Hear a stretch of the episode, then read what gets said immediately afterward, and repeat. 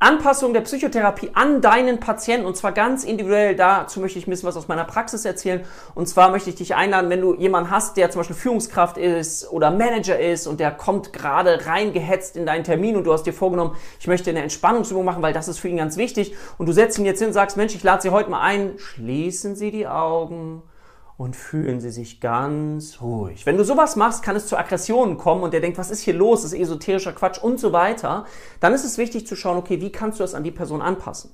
Und dann kannst du zum Beispiel so eine Intervention nutzen wie sowas wie, während ein Teil in Ihnen, auch noch in schnellerer Sprache, ähm, noch an die ganzen E-Mails denkt, die es zu beantworten gilt, kann ein anderer Teil schon mal schauen, nach einem schönen Urlaubsort. Und während der eine Teil noch daran denkt, was noch alles zu erledigen ist, kann der andere Teil sich ein bisschen mehr entspannen. Also das Oszillieren, das Hineinführen in eine situationsgerechte Atmosphäre auf die Person zugeschnitten. Das als kleiner Tipp aus meiner Praxis.